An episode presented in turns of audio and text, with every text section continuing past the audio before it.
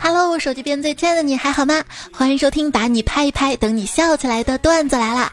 我是小时候希望能够点亮所有 QQ 图标的主播彩彩啊，现在长大了不奢求了，只想有一扇能为我点亮的窗户就行了。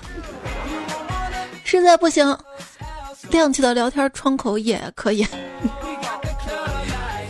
亮起的头像也行。对。微信头像能够设置分组显示不同的不？毕竟一个头像很难兼顾家长满意跟自己不觉得土。年纪大了还单身是什么体验啊？就是不敢再用可爱宝宝做头像了，就怕别人以为那是我生的。也不看看我长这样能生那么可爱的不？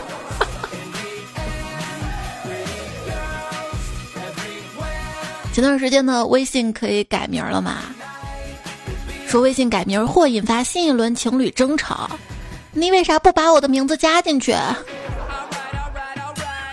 乖，房本给你加进去。互联网提升了沟通效率，但是有两个汉字一直在拉后腿，你知道是哪两个字吗？那就是在吗？有人发来在吗？你怎么回呢？如果说喜欢的人，我会直接回我也想你。当我回了一个我也想你，他回那你手头宽裕吗？我这两天呢，微信悄悄上线了拍一拍功能，大家纷纷表示再也不用发在吗了。更敷衍了是吗？在吗？还打几个字儿呢？哎，我叫一叫你都不理我，我拍一拍你就能理我吗？嗯。别人的六幺八在购物网站疯狂的拍单，你的六幺八把群成员头像挨个拍了个遍。别拍了，再拍人家就长不高了。什么？你在拍我大腿？声儿好听是吧？你洗手了吗？就来拍人家？没事儿，别拍我，我还以为爱情来了。再拍老子，你将获得一顿毒打。将来会不会有？哎，你拍啥？拍你咋地？然后吵起来。所以，只要我一直在群里潜水不出来，就没有人可以拍得到我。你又不是明星。给你拍照，拍一拍，拍拍，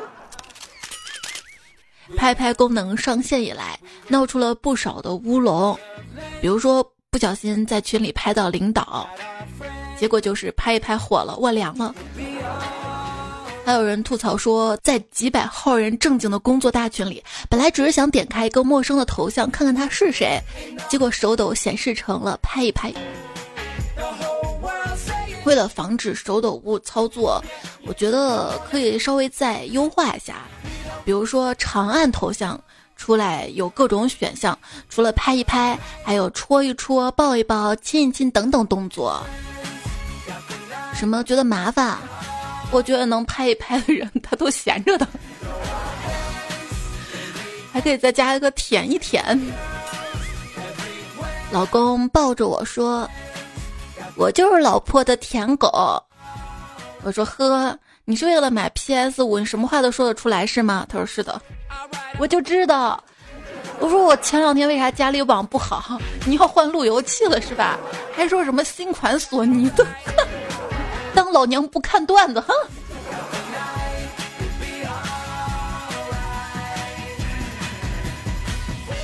再建议出一个骂一骂功能。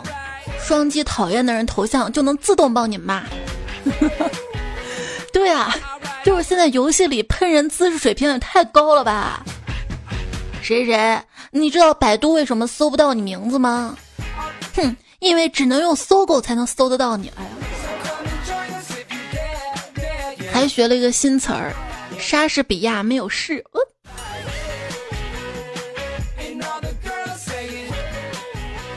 现如今。奉劝大家不要学武，现在这个年代，人人都上网，真干起来，你也不能隔着屏幕把人家打死，不如来跟我学抬杠，隔着屏幕，我们可以把人气死。不练武可以练气功啊！你看，肯定好多人都练过气功，否则怎么会轻易把你气倒呢？怎么气人啊？就比如，无论你怎么打比方，对方都会来一句：“那能一样吗？”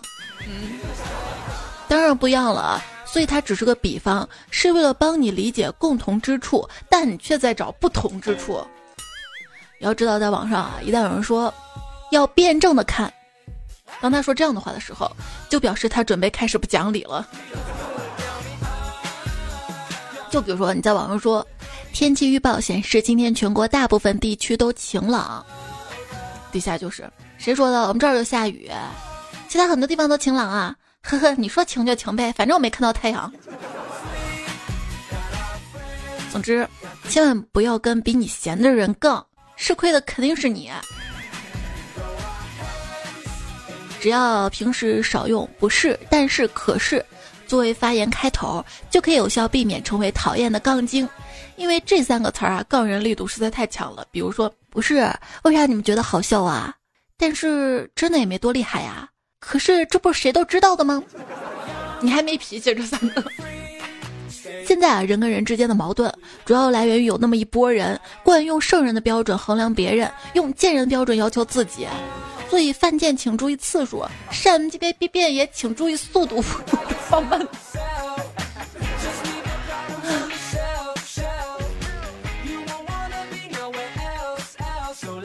总结一下那波人：喷子式言论、标签化思维、即刻性满足、功能性文盲。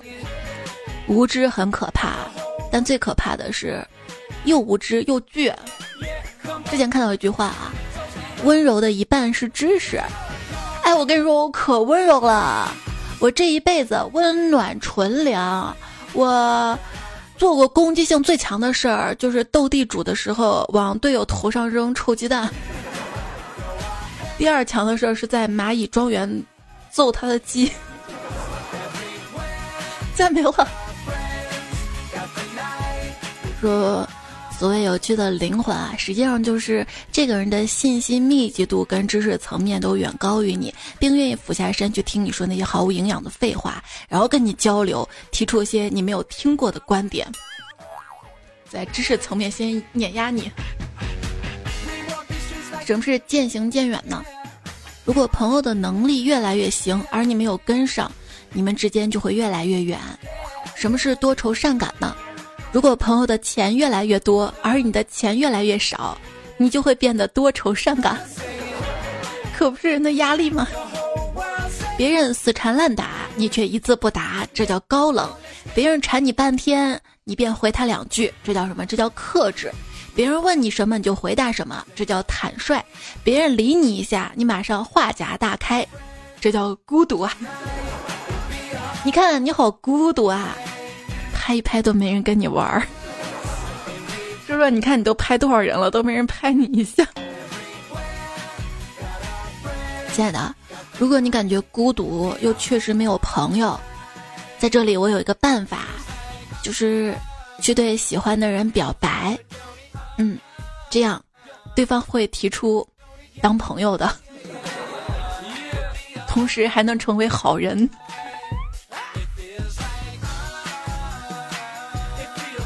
你在背后捅我一刀，我没还手，说明我把你当朋友。你在背后捅我第二刀的时候，我仍然不还手，说明我已经被你捅歇菜了。兄弟，手下留情啊！有些人在伤害你之后，还跑过来问：“哎，你没事儿吧？”其实是想确认你的伤口到底有多深。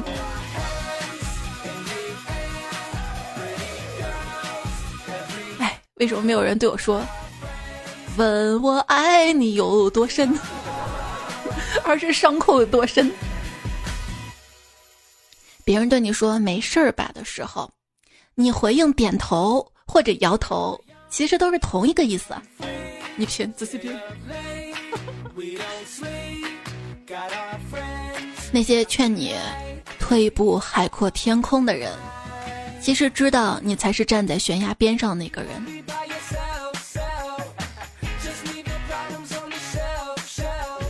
朋友有事儿，你安慰他，你戳他头像，噔噔拍一拍他。你认为的拍一拍是没事儿的，都会过去的。他理解的是，爸爸看好你，并双击了你的头像，这还能做朋友吗？成年人的友谊实在太难了。我把你当朋友，你却只想借我钱；我把你当朋友，你却只想睡了我；我把你当朋友，你却把我当垃圾桶。垃圾桶怎么了？许多暧昧都是自从当了对方情绪垃圾桶时候开始的呀。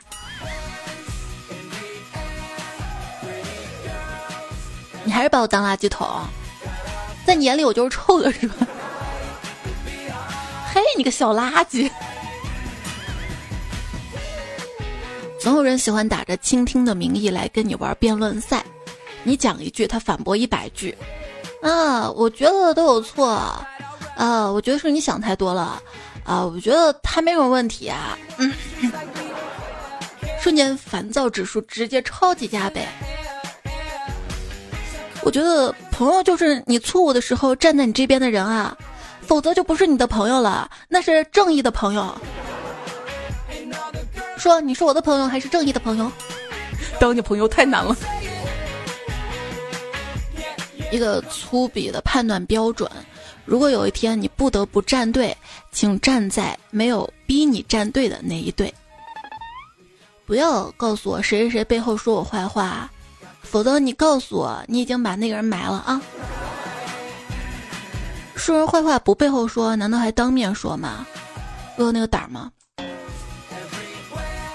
亲爱的，如果有一天我们闹掰了，我绝对不会添油加醋的在任何人面前说你坏话。我觉得就算做不了朋友，我还得先做人呢。这段话适合任何的关系。希望你可以成为那个愿意在朋友春风得意时为他拍一拍、鼓掌的人。我觉得这比在他难过时安慰要难得多，也可贵的多。如果凡事都听别人的建议，那我的人生就好像在作弊。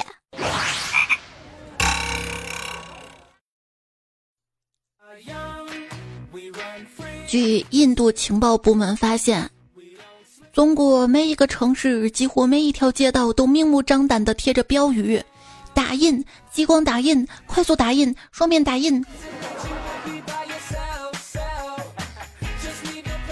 连我都不在意，你在意什么？在意大利吗？连我都不在乎，你在乎什么？在呼伦贝尔吗？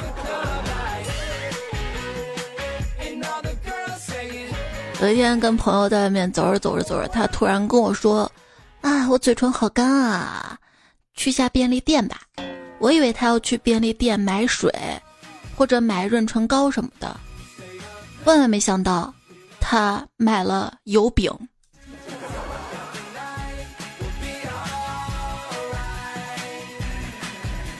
那天我在街上转饿了，买了点酱香饼，正吃着，碰到一闺蜜。我说：“哎，你吃不吃啊？”他说：“他正饿着呢。”接过竹签儿，挑饼最多的地方狠狠扎下去。我啊的大叫了一声。那货用种鄙视我的眼神看着我说：“哎，不就吃你口饼吗？至于叫那么大声？什么时候变得那么小气了？”嘿，我这暴脾气就上来了。我说：“你饿疯了，还是以为酱香饼带的是铁做的？你知不知道你扎到我手了？”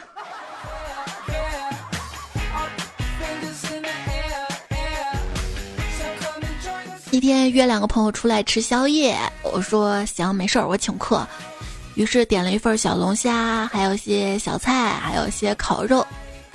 中途起来上厕所，回来看到桌上坐了个不认识的人，大概是朋友约出来的吧。然后又点了点烤串儿，然后那个人又约来四五个人。上桌之后，那四五个人又约来四五个妹子，然后各种点菜，各种上酒，还说别客气，随便点。我我我也没说啥，不敢说啥。起来上了个厕所，走了。那个我只是个打工妹，你们这样子我确实吃不消。你们这样太过分了。回家我就把手机关机睡觉了。后来事儿我就不知道了。哎，朋友也不理我了。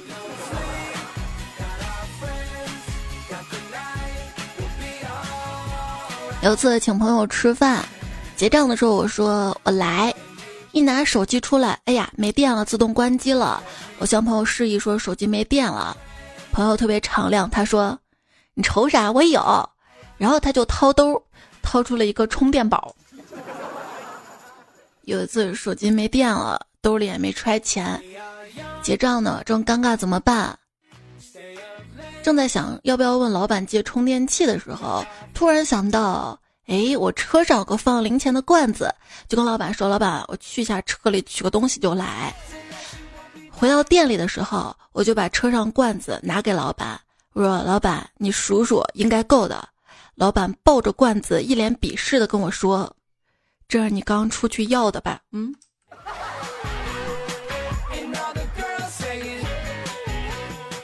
那天我哥请我吃夜宵，到河边的摊儿上，老远我看他戴了个粉色的口罩，我就嘲笑他嘛，我说：“哥，你个大男人戴个粉色口罩，哎，不合适吧？”谁知道，他从口罩中间的夹层掏出了两张百元大钞，跟我说：“哎，你嫂子管得严，出门还摸我口袋儿。”这一百块啊，是红色的，粉色口罩不透色，嗯，就藏这里了，厉害了。所以我就寻思，为什么现在一些社交网站上，一些中年男人都喜欢晒车呢？想想钱都是老婆管着，也没得晒啊。现在交友软件里面都是晒车的，而汽车论坛里呢，全是诚心交友的。你在网上发帖子说想要诚信交友，其实也是在推销自己的灵魂呢。刚认识的网友，交往啊总是客气礼貌、小心翼翼的，以在吗开始，然后以表情包啊，或者是我有事先去忙了结尾，这些都是不熟的人。真正的好朋友都是以沙雕视频开始，以哈哈哈为主题，然后突然一方不回消息作为结尾的，就是礼貌都给了陌生人。换了新手机还没来及存朋友的电话，手机响了，看了一眼，不知道号码是谁打过来的，于是接电话说：“喂，你好，请问哪位？”完了，这就是为什么熟悉的人觉得我没素质，不熟悉的人觉得我超有礼貌的原因。礼貌用语，谢谢。那天，别人跟我说谢谢，我大脑飞速运转一个完美漂亮的回答：选择一不用，选择二没事儿，最后脱口而出没用。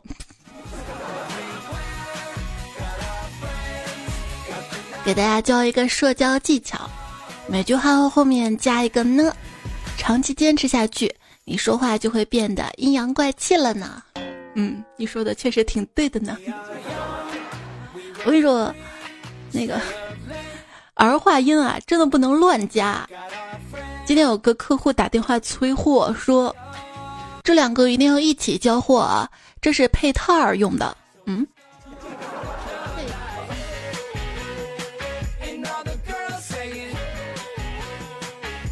你会发现身边很多人啊，都会有一个。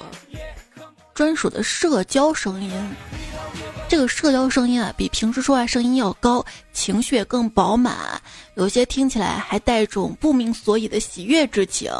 一般用于跟不太熟悉的人说话，而换回跟熟人说话呢，就成了半死不活的声音了。为啥？我马上就能联想到我妈，菜市场我妈带我买菜，然后遇到熟人了，嘿，是王四啊。听老李说，你儿子结婚了，生了没有呀？啊，哈哈，都好啊，好，好，好，啊，好好好好好，回头聊啊。转过身，立马晴转乌云，对我，哎，你帮我提着点啊，一点眼力劲儿都没有啊！哎要，你有啥用？哎，我真是两副面孔啊，转的真快啊！其实很多人在网上都有两副面孔，越是朋友圈里寡言少语、清冷雅淡、单身多年、似乎已置红尘于度外的女子，越有可能在微博上刷屏成瘾、墙头遍地水性杨花，拥有好几十个明星老公呢。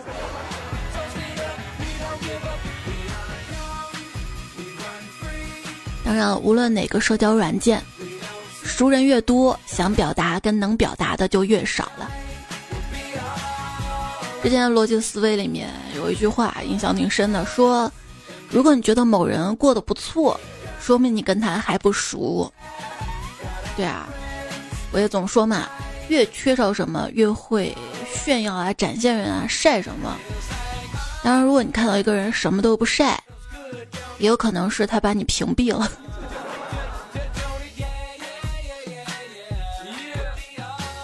我喜欢的人一天发好多条朋友圈。哇，话多的人真妙啊！一定要找个有话说的人，我好喜欢啊！我讨厌的人一天发好多条朋友圈，屁话真多，闲的没事儿嘛，屏蔽。朋友圈的一个奇妙定律，只要你忘了给他写备注，不找他的时候，他永远在发状态；一旦你找他，嘿，咋都找不见了。其实没有人是突然离开的。只是你突然发现了而已。有些一见如故的朋友，二见就开始迟疑了，三见就得靠强忍着坚持了，四见就彻底相忘于江湖了。社交嘛，都是先把最迎合对方的一面展现出来，双方放下礼貌社交之后，契合程度才决定一段关系的长久与否。我就发现我的性格可能是个馒头，跟谁在一起好像都挺搭的，自己其实是无畏的。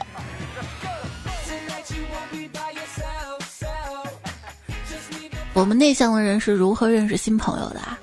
就莫名其妙的被外向人格认领了。哎，真的不会处理人际关系啊！如果对方不持续性的黏着我，我这面胶水很快就会干掉，再想粘粘不上了。亲爱的，你通讯录里有没有这样一个人？以前聊天天天舍不得睡觉，就想跟他聊，而现在连一句说话资格都没有，想念只能忍着，删了又舍不得，还是删了吧，这样你就能够天天在您可能认识的人里遇到他。不要轻易拉黑我，我少的只是一个好友，而你失去的是个美女。有些人啊，最后只能靠聊天记录缅怀了，还说什么微信这个功能，就把对话框删了之后，聊天记录还在。聊天记录再有什么不好的？聊天记录可以说是当代人的非物质情感遗产了。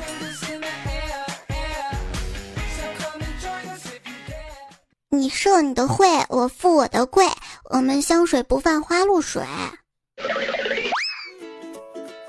今天网上一位刚认识不久的小哥哥说我是骗子，我一听急了，这不是质疑我的人品吗？我立马反问他，我哪里骗你了？他说，你明明已经三十多岁了，可是为什么你的脸看上去只有十八？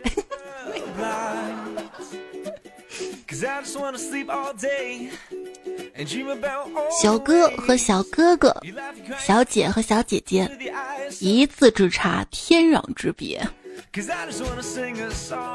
社恐常用语录：我可以留在车上玩手机吗？我可以不去在家学习吗？啊，我去不了，我还要加班儿。哎，我家有事儿。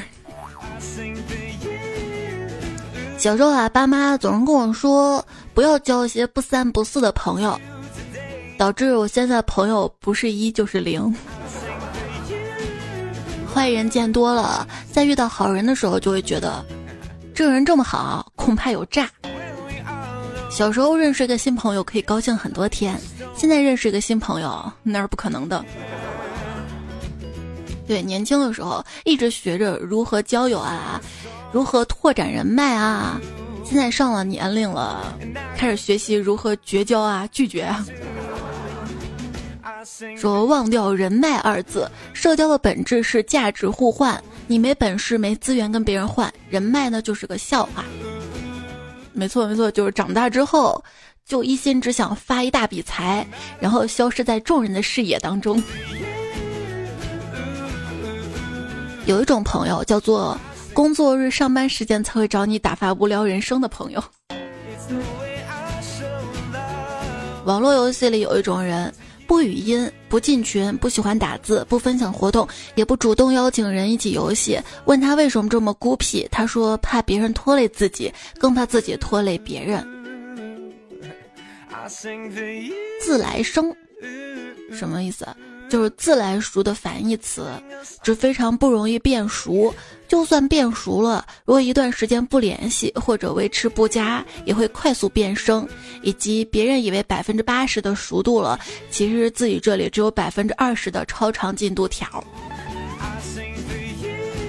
因为我知道啊，就所有的不欢而散，都是从很高兴认识你开始的。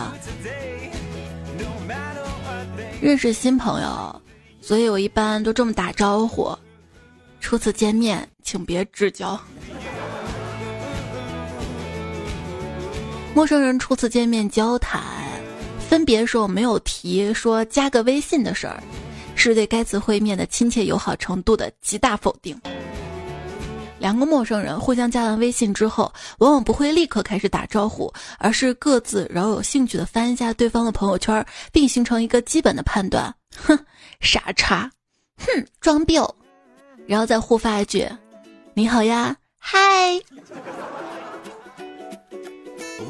不知道咋回事儿，每次微信加了新好友，聊过几句之后再无下文，觉得自己有种把寒暄变成遗言的天赋。我就觉得我可以去跟葫芦娃一起打蛇精了，我能把蛇精闷死。没错，我是闷葫芦。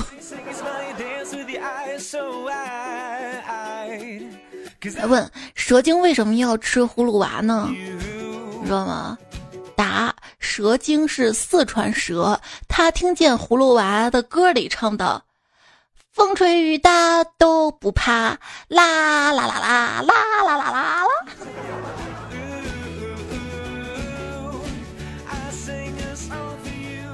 没事儿，我们不熟没关系。你看天这么热，一会儿就熟了。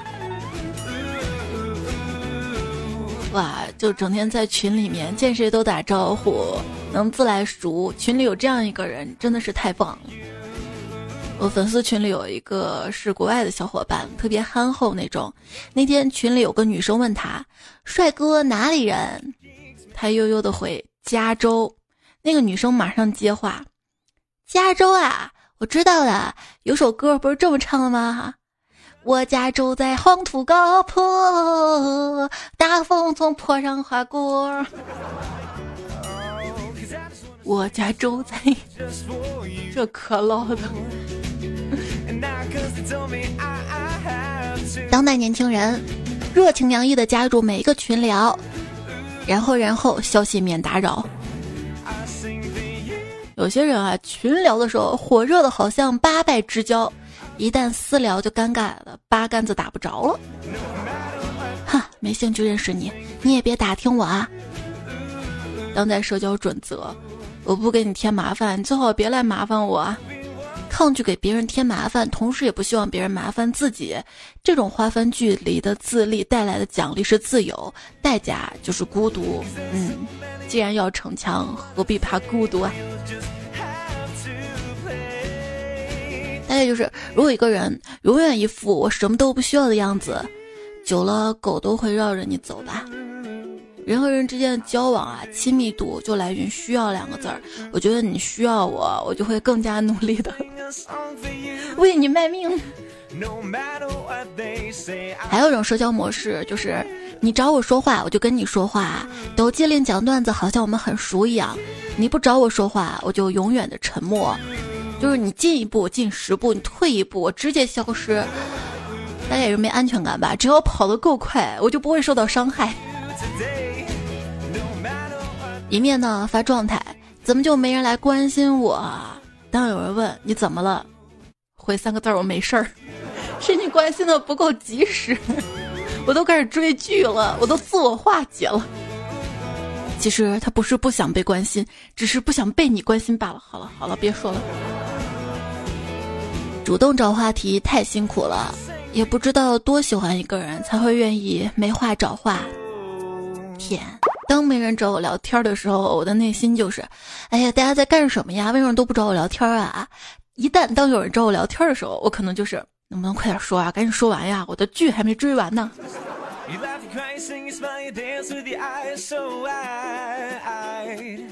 有种人，你给他发消息讲两件以上的事儿。对方永远只看最后一件，然后你跟他提醒说还有件什么事儿的时候，哎，你怎么只看一件事儿？你这么说他的时候，他还会说，对呀，你为什么不一件件事儿的说？那我说的第一件没见你回啊，第二件事儿就来了。当然，很多时候啊，你找对方帮你做个什么的时候，对方不回，过一会儿他自己就把这件事儿做了，也不需要你了。我输了，哈，这比赛没什么含金量。我赢了，简历上立马写一笔，曾获得第八届朋友圈七大姑八大姨们最喜爱的宝宝投票第一名。啊，你找我帮你投票呀，砍价呀，其实这些忙我都可以帮，只要别提借钱好吗？借钱最牛的情况是什么？我问他你要多少，他问我有多少。你知道我不会撒谎的哈，朋友们，再这样下去真的不行了，得逼自己吧。不好意思，我手头上还有别的事儿，对不起，我有别的安排了，我实在没时间找别人吧。对不住，真的不行，不好意思，我不感兴趣。抄写一千遍，再进行一万次情景模拟，让你这么好说话，让你再做烂好人，让你每次回断肠啊！我觉得这些句子写一千遍太长了，太累了。不用那么客气，把什么不好意思、对不起啊之类的去掉，直接我还有事儿，你找别人吧，不行，不感兴趣。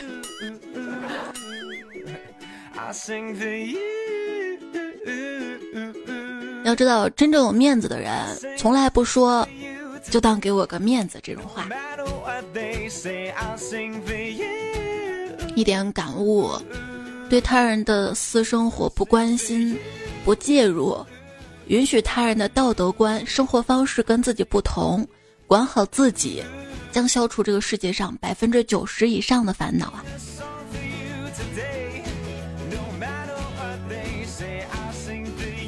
如果有什么地方你看不顺眼，那请你一定要闭上眼，不然就别看，因为我那些地方一定会都在的。呃如果你不对我抱有期望，我们的友情才能天长地久。如果你总想着睡我什么的，真的他没啥聊的了。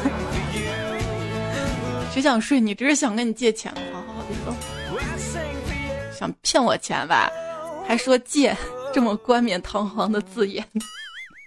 什么是你学到过最有用的沟通技巧？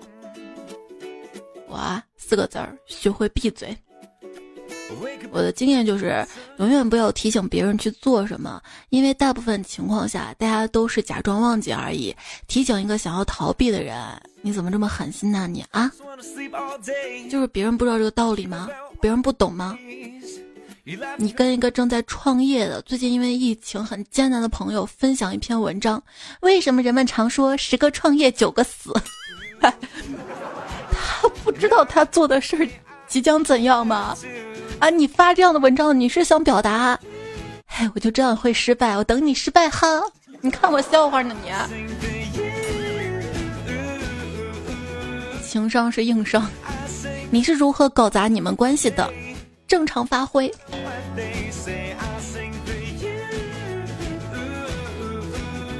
在群聊里，我想扮演一个聪明机智、风趣幽默，而实际却是一名猪队友。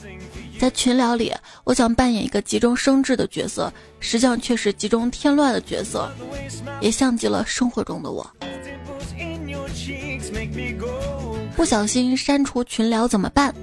小知识，在消息列表里搜索你自己的微信号，就能出来你所有的群聊，包括你没保存在通讯录里的。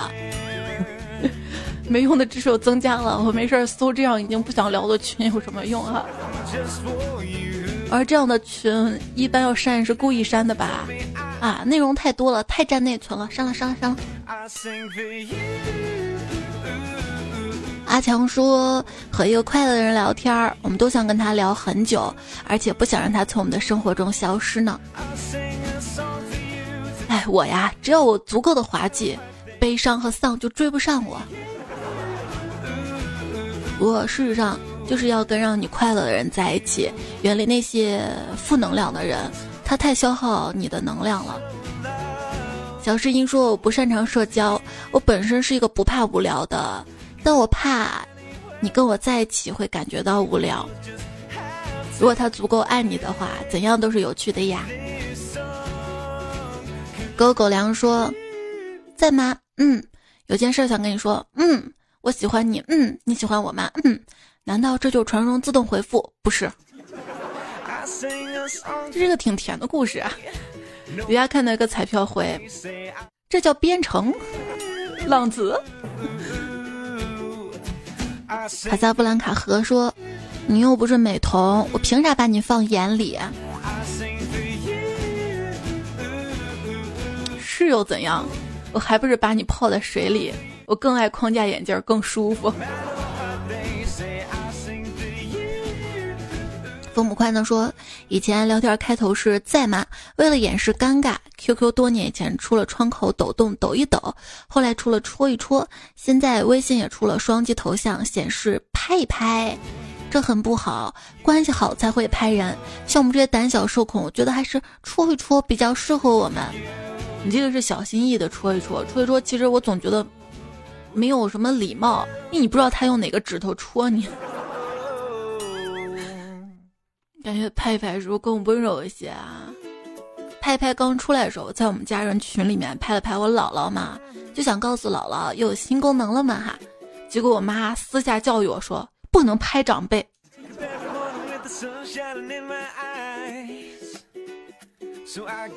大家都在群里玩拍一拍。幼儿园孩子班主任他发了一条通知说收到请回复。我不小心拍了拍老师，大家别拍了啊！实在想拍的话，建议跟我拍拖，拍你拖鞋吗？小孩才拍一拍呢，大人直接拍拍拍。跟喜欢的人在微信上都拍来拍去一晚上了，陷入僵局了。谁也不愿意打破沉默，因为实在没什么话讲，但又不好意思停下来。瞬间停下来那一方显得不真诚，怕吵架。哎，累了，什么破功能啊！他不够喜欢你，要喜欢你的话，就应该直接的跟你发文字聊天了，或者发语音了呀。对，就之前网上嘛，有人问说，女朋友发短信说我想你了，应该怎么回短信才好呢？最佳的答案是死脑筋啊！他发短信就回短信，回电话呀。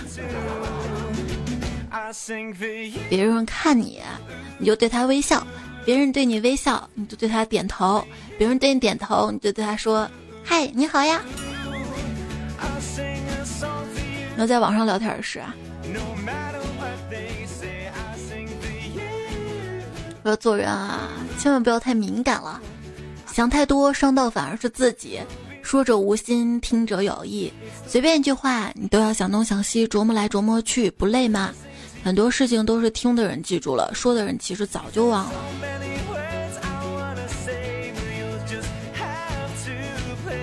稍微用点力就想要结果，一旦有了坚持不住的苗头，就马上松手。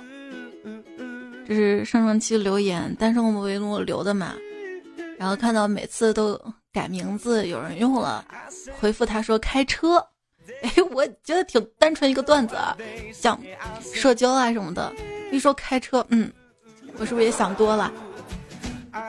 昵称就听彩彩说，我这儿开车查的紧，你那儿紧吗？我这会儿下雨有点湿，你那儿湿吗？我这儿道路有点滑，你那儿滑吗？我这儿天儿有点黑，你那儿黑吗？黑。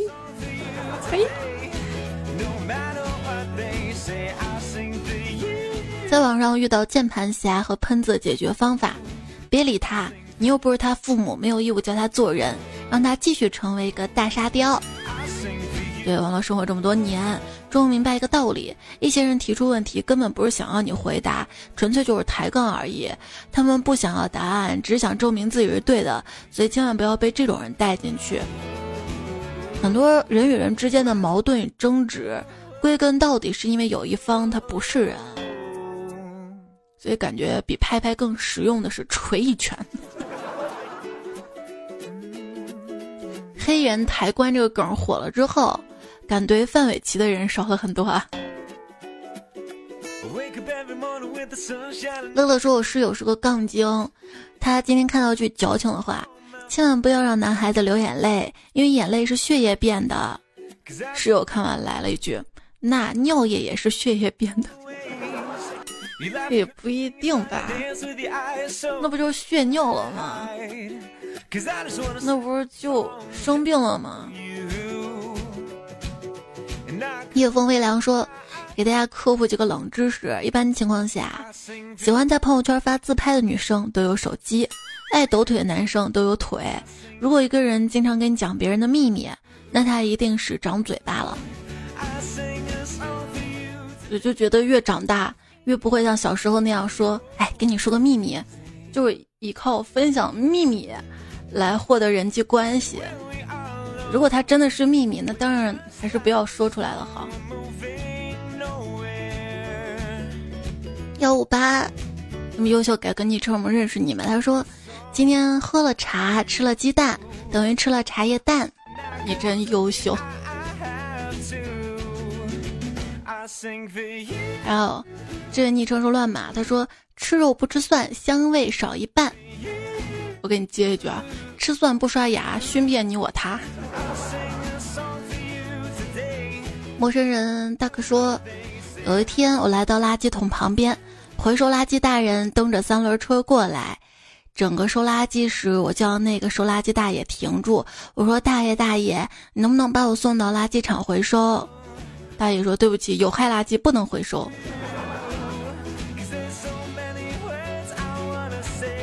也得回收集中处理吧，我好杠。小女人思绪说：“彩彩昨天晚上做梦梦到你了，我就问段子栏里面彩票留言是彩票们真实留言吗？你在梦里说不，没有人给我留言，都是我自己编的。瞬间，彩彩好可怜啊，没有人留言，所以我一起床就来留言了。”谢谢你同情我、可怜我。听他猜在唱歌时，我发现秘密：不爱听节目最后读留言部分的人，多半是不写留言的人。因为给仔仔留言之后，都希望每期节目最后都能读到自己的留言呢。子飞鱼说：一天晚上跟菜菜在长河边儿，彩彩不小心掉到了河里，这时出现了一个河神，问我哭什么？我说：嗯，我的彩彩掉河里了，再也没有段子听了。这时，河神从河里捞出了一个金彩彩，问：“这是不是你的彩彩？”我说：“不是。”这时，河神又从河里捞出个银彩彩，你才银呢。问：“这个是不是？”我说：“不是。”最后，河神把金彩彩、新彩彩和银彩彩和彩彩都送给我了，这样我一周就有十二集段子来了，可以听了。好，谢谢啊！通过你，我第一次知道长河还有河神呢。有一天，神出现我面前，问我想不想少奋斗十年。我连忙说想。神点点头，拿出生死簿给我减了十岁。哎，无图说：“彩彩姐，谢谢你在最难过的时候陪着我，会继续努力的。人生道路上，财富是终点呐。”我用夜风微凉柳这段话回你啊！这个世界上根本没有任何一句话可以让你醍醐灌顶，真正叫你醍醐灌顶的。只能是一段段的经历，而那句话只是火药仓库内哗然的一根火柴。今天的节目也说到了一些社交人际的段子，其实你不可能让所有人满意，但是你可以选择让自己开心，以自己开心的方式去生活。狼磊叶说。每次都赶不上更新，听节目的时候点赞，一不小心就已经九九九加了，那说明你睡得早，知道吧？这样我就没什么动力。今天听节目点赞数六百，点赞评论更有动力了。这是彩彩茫茫赞海中的一小步，是是我坚持评论大步。嫌我晚呗。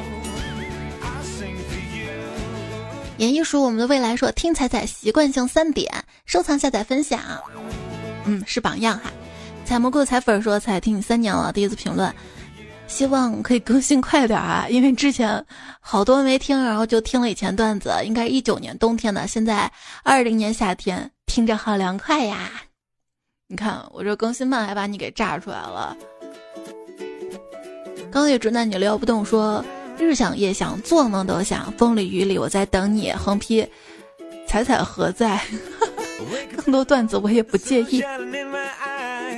幺三八这材料说，有次我带闺女去买零食，突然看见彩彩签名会，闺女冲上去说：“彩姐，给我签个名呗。”彩彩说：“说了多少次了，要叫妈。”突然我醒了，好冷。好，抱人睡暖和点哈。在今天节目最后呢，分享一个秒睡小妙招：被对象抱在怀里，躺床上睡觉。哪有对象，哪有秒睡？什么拍一拍啊，拍一拍。我就觉得睡觉的时候有人在旁边拍着哄我入睡的话，应该会很幸福吧。因为我觉得我拍着我的小宝贝，他就很幸福。尤其是当你睡不踏实、稍微一动的时候，他马上就会拍你说：“宝贝儿，妈妈在呢。”这安全感。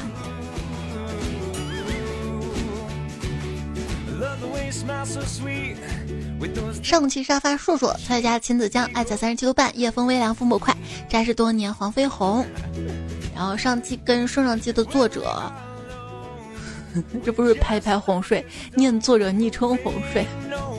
有花繁华李宝来，一博子飞玉起啥名字呢？马图杨世泰贫嘴男同桌，我叫梁大白话屌丝丁强一教授，他的男朋友。那谁的那个谁？快递员吴彦祖扑哧身财神南无星空小茶茶狗狗粮回转小马甲小美学吐槽坏苗送脱口秀爆的两次应该创作吹风机钟月明李知了。苦逼快递哥小马流三遍，一瓶日记直尺中王留言有雪渣踮脚跑一瓶日记纳兰无羁版本负一大王叫我来巡山小不点汪汪捕捞争夺好鱼头还是改名好，还是早点睡好！跟你说晚安啦，谢谢你的收听，这节目就这样啦，晚安，好梦哟。四季再美都不如和我有一腿。